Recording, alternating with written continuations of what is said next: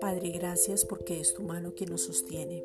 Somos tu hechura, tu poema. Efesios 2.10.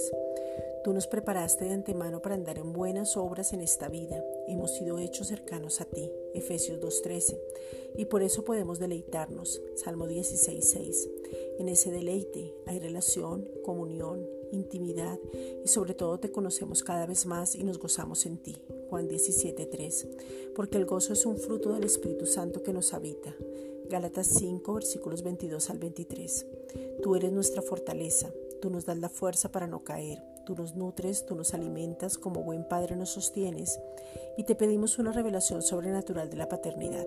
Solo por el Hijo vamos a ti. Juan 14, 6.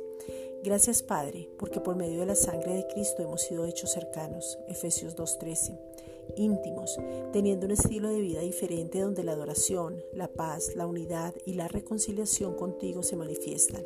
Efesios 4:3.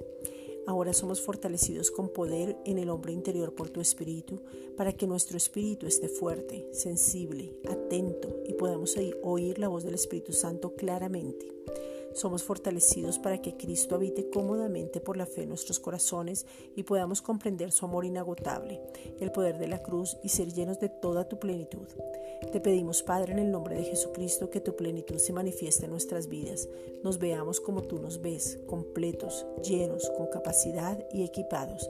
Efesios 3, versículos 14 al 17.